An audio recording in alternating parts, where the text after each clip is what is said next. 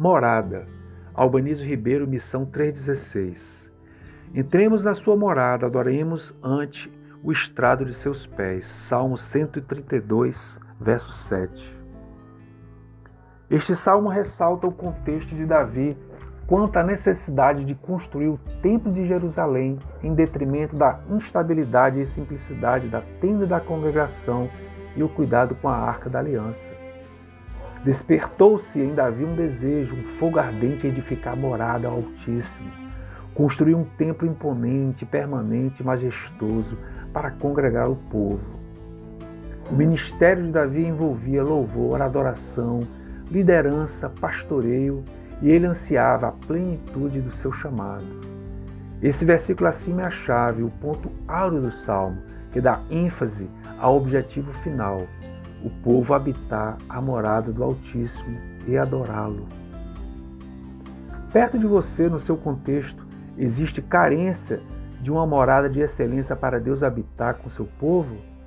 Você sente-se chamado a realizar esse projeto? Como Davi, você tem dons e deseja usá-los para pastorear um rebanho em direção ao Pai? Se esse é o seu anseio e você usa todas as suas forças para alcançá-lo, Deus irá realizá-lo. Ele é o idealizador, o maior interessado. Em Jesus, na nova aliança, a atual dispensação, o Espírito Santo habita em nós. Somos morada de Deus. Como povo, congregação, igreja, somos casa, morada do Altíssimo.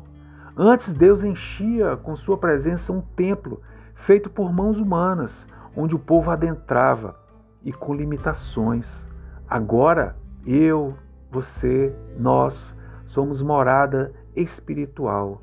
Ele habita em nós e nós nele, e isso é um mistério.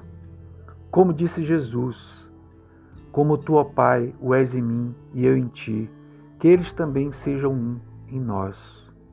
Apesar deste novo contexto, desta nova dispensação, somos igreja, corpo vivo e organizado.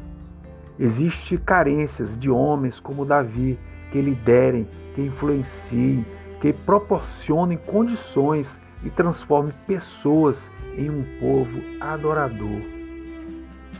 Desperte o Davi que há em você e construa pontes que conquiste e leve um povo em direção à morada eterna.